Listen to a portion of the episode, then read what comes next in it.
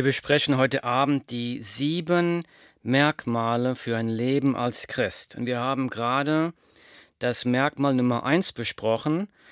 Das ist das Wichtigste. Äh, und ohne diesen ersten Schritt können die anderen Merkmale nicht in Kraft treten. Und der erste Schritt war Umkehr, Bekehrung, die Entscheidung zu treffen, Jesus zu folgen. Das zweite Merkmal eines Lebens eines Christen ist volles Vertrauen auf Jesus.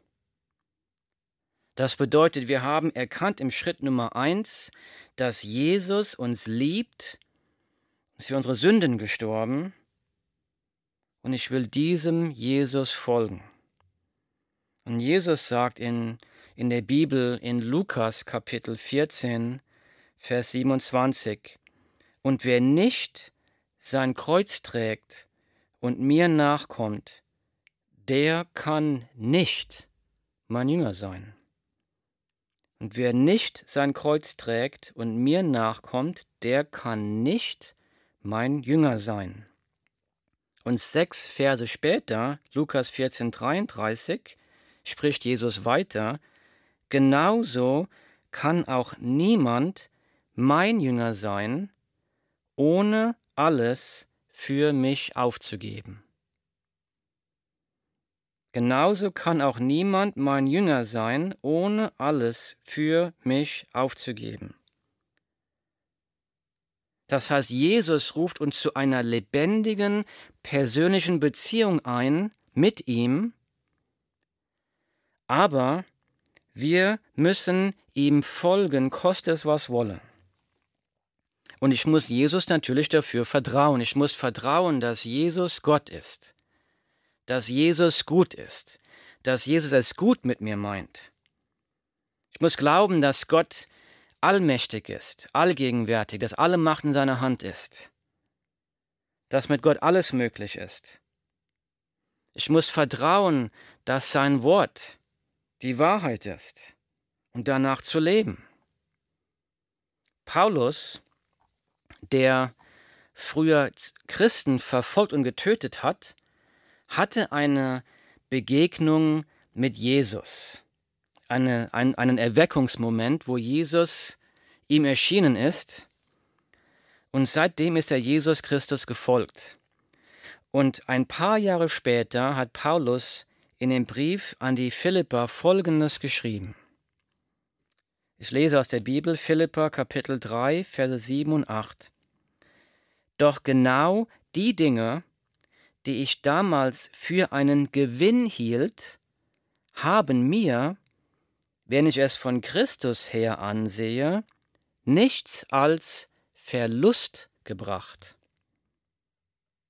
Mehr noch, Jesus Christus, meinen Herrn, zu kennen, ist etwas so unüberbietbar Großes, dass ich, wenn ich mich auf irgendetwas anderes verlassen würde, nur verlieren könnte. Seinetwegen habe ich allem, was mir früher ein Gewinn zu sein schien, den Rücken gekehrt. Es ist in meinen Augen nichts anderes als Müll, denn der Gewinn, nach dem ich strebe, ist Christus. Philippa Kapitel 3, Verse 7 bis 8. Also hier schreibt Paulus, Jesus zu kennen eine Beziehung mit Jesus zu haben, ist etwas so unüberbietbar Großartiges, dass er alles andere, das er vorher in seinem Leben als wichtig angesehen hat, für Müll erklärt, als Verlust betrachtet. Jesus Christus ist der größte Schatz, etwas Unüberbietbares Großes, der größte Schatz unseres Lebens. Wir haben Freude in ihm, von Gott geliebt zu sein, seine Kraft in unserem Leben zu erfahren, seine Gegenwart zu spüren. Es gibt nichts anderes.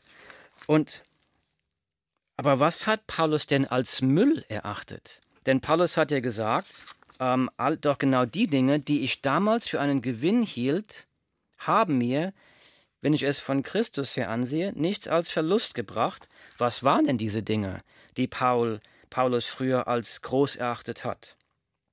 Wir wissen, wir lesen das in der Bibel, dass er große religiöse Leistungen vollbracht hatte früher. Der war ein Pharisäer, einer der, der strengsten Nachfolger des Alten Testamentes. Er hat sogar damit gerühmt, dass er wie ein, ein beispielhafter Pharisäer gelebt hat. Seine religiöse Leistung von früher betrachtet er als Verlust. Wir lesen in der Bibel, dass er politischen Einfluss hatte in dem Hohen Rat der Juden. Und diesen politischen Einfluss, dieses hohe Amt im Rat der Juden, betrachtet er jetzt als Verlust, als Müll. Wir lesen auch in der Bibel, dass er eine, eine Ausbildung hatte von einem der berühmtesten und angesehensten Lehrer seiner Zeit, von Gamaliel. Und er hat seine Ausbildung als Müll angesehen, verglichen mit dem unüberbietbar großen Kennen von Jesus Christus.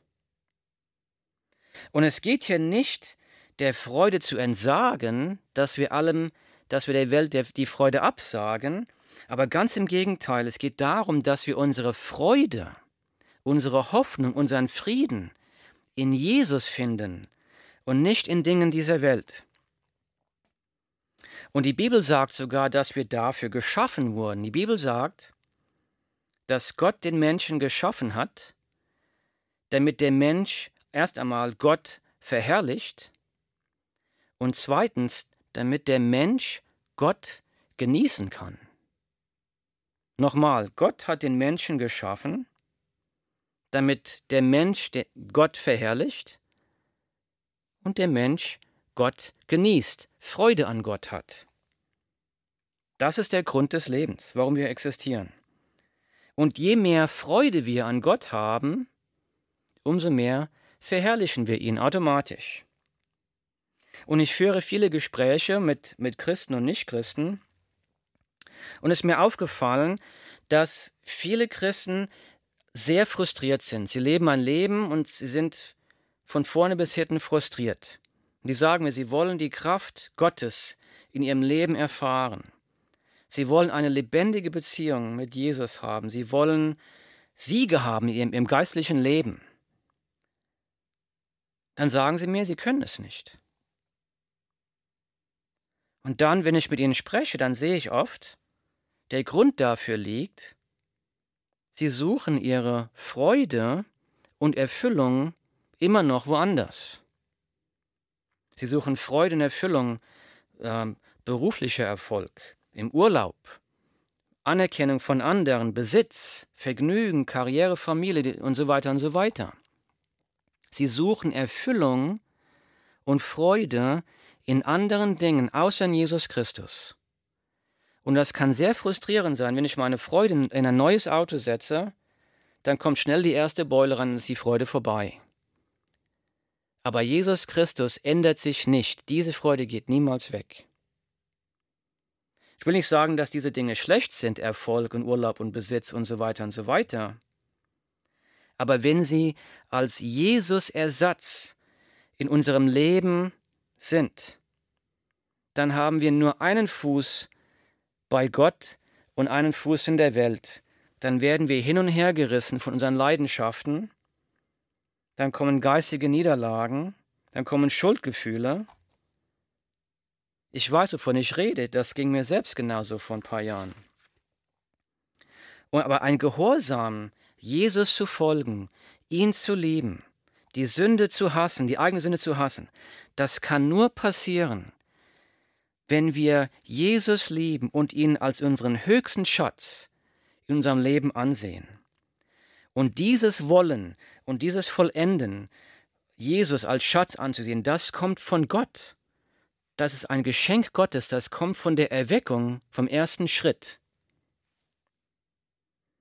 Und wenn du jetzt sagst, ich habe das nicht, ich will, ich will Jesus als meinen größten Schatz ansehen, aber ich kann es nicht, dann bitte zu ihm und sag, Herr Jesus, gib mir die Kraft des Heiligen Geistes, meine Freude, meine Hoffnung, meinen Frieden nur in dir zu suchen und nirgendwo sonst. Die sieben Merkmale für ein Leben als Christ. Merkmal Nummer eins, ich habe eine Erweckung erlebt, ich habe eine Bekehrung erlebt. Merkmal Nummer zwei, ich habe volles Vertrauen auf Jesus Christus.